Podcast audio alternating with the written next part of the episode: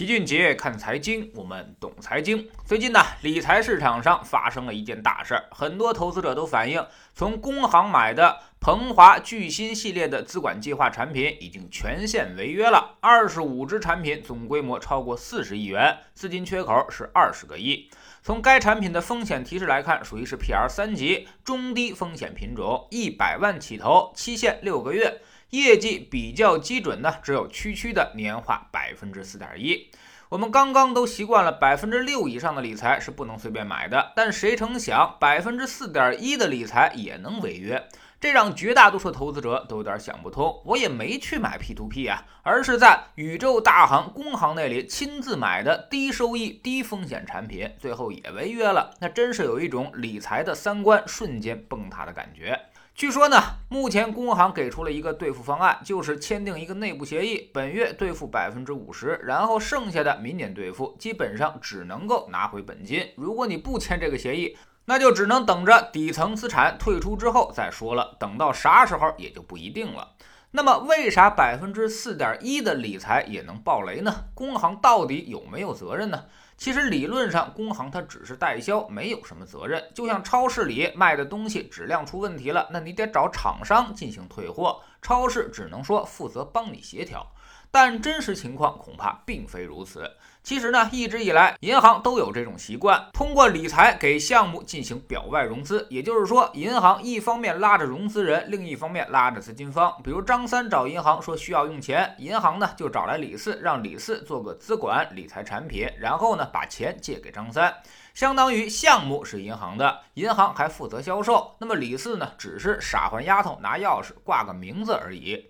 这就是所谓的假集合产品，也是近些年监管重点打击的对象。太多的这种理财在表外存在，让银行的实际负债规模和不良率反映不在监管的视野之内。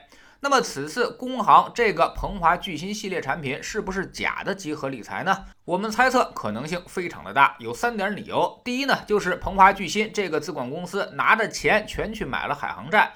而且是短贷长投，也就是说借大家期限很短的资金，然后投海航的长债，赚这种长短利差的钱。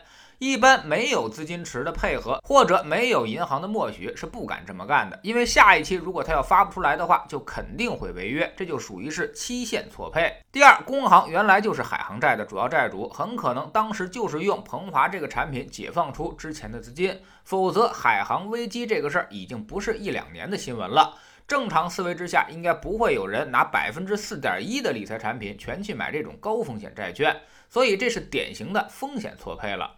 第三，从事后工行的态度来看，显然是要兜底的。如果这事儿压根儿就跟他没关系，那银行是犯不上冲上来掩护鹏华资管的。所以显然这是一种心虚的表现。期限错配加风险错配，让这个鹏华巨鑫产品出问题，其实一点都不意外。现在的问题是，工行能不能兜？它肯定是有实力兜底的，但目前就怕监管部门从中干预。如果干预，那工行恐怕想兜也兜不了了。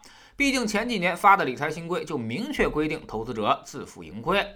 不过这次很可能会睁一只眼闭一只眼，并警告所有银行下不为例。那么已经暴雷的投资者该怎么办呢？你现在只能够相信工行，别再想什么利息的事儿了。明年能拿回本金就已经很不错了。这事儿呢，其实跟每个人都是息息相关。这次有人兜底，不代表次次都有人兜底。所以，我们之前一直说，闭着眼睛只看银行的面子就去买理财的时代，已经一去不复返了。其实这种理财跟借钱是一个道理。现实中，别人找你借钱，你是不是也得看看这人靠不靠谱、熟不熟？更得问问他借钱干什么去呢？但是买理财的时候，我们基本上全都忽略了，变成了只看利率，甚至很多人出了事儿才发现这是鹏华资管的产品。这么投资就对钱包太不负责任了。所以大家以后买理财的时候一定要注意这么几点：首先呢，看清楚谁在管理。问问那些理财经理，这个钱都拿去干什么了？买了哪些资产？投向房地产的，投向矿山的，又或者是拿去买垃圾债的，一概都不要买。其次呢，理财也要分散，这种一百万起投的东西尽量少买，除非你有一千万以上。虽然暴雷的概率不大，但是这个暴雷的结果你却承受不起。千万不要把自己所有的钱都压注在一只产品上。第三，不要买信托，任何信托都不买，就跟当年我们说不让大家买任何 P2P 是一样的。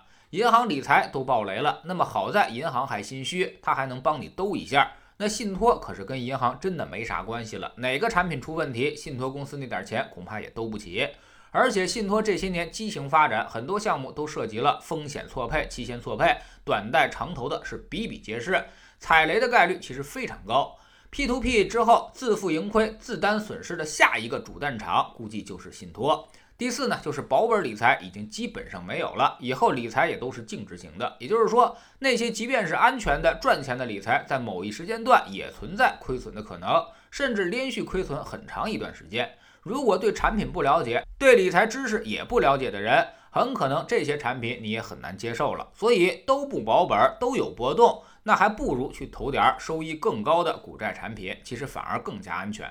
至少你明明白白知道这些钱都去哪儿了，去干什么了。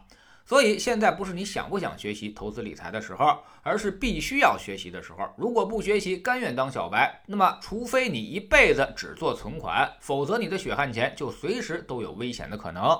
只有增加知识，才能化解这种风险。没有知识的话，那么低收益也会出现高风险。投资理财市场其实就是财富的二次分配，你的才能应不应该掌握这么多的财富，在这里就会给出你结论了。知识星球齐俊杰的粉丝群，我们每个交易日呢都有投资的课程。昨天呢，我们从上到下给大家梳理了一下三季度的经济状况以及未来的周期变动方向，并告诉大家这些经济指标跟投资市场都有什么关系。未来的半个月之内，市场有两个重要的时间窗口，出现好消息的概率偏大。这又指的是什么呢？我们总说投资没风险，没文化才有风险。学点投资的真本事，从下载知识星球 PP 找齐俊杰的粉丝群开始。在这里，我们要让赚钱变成一种常态。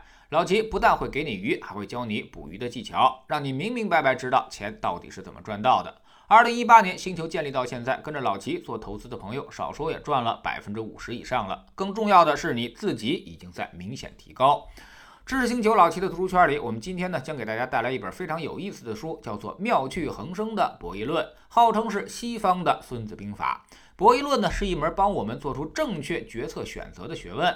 如果你在生活中以及投资中就有选择恐惧症，或者总是无法做出正确的抉择的话，那么这本书你绝对不能错过。我们一直说选择大于努力，如果你连选择都做不对，那么就不会有什么好结果了。知识星球找老齐的读书圈，每天十分钟语音，一年为您带来五十本财经类书籍的精读和精讲。现在加入，之前讲过的一百八十多本书，您全都可以收听收看。算下来，每本语音书呢，才不到一块五毛钱。每天只要坚持这么一点点，几年之后将产生巨大的变化。读书圈和粉丝群独立运营，也单独付费，千万不要走错了。苹果用户请到老齐的读书圈同名公众号里面扫描二维码加入，三天之内不满意全额退款，可以过来体验一下。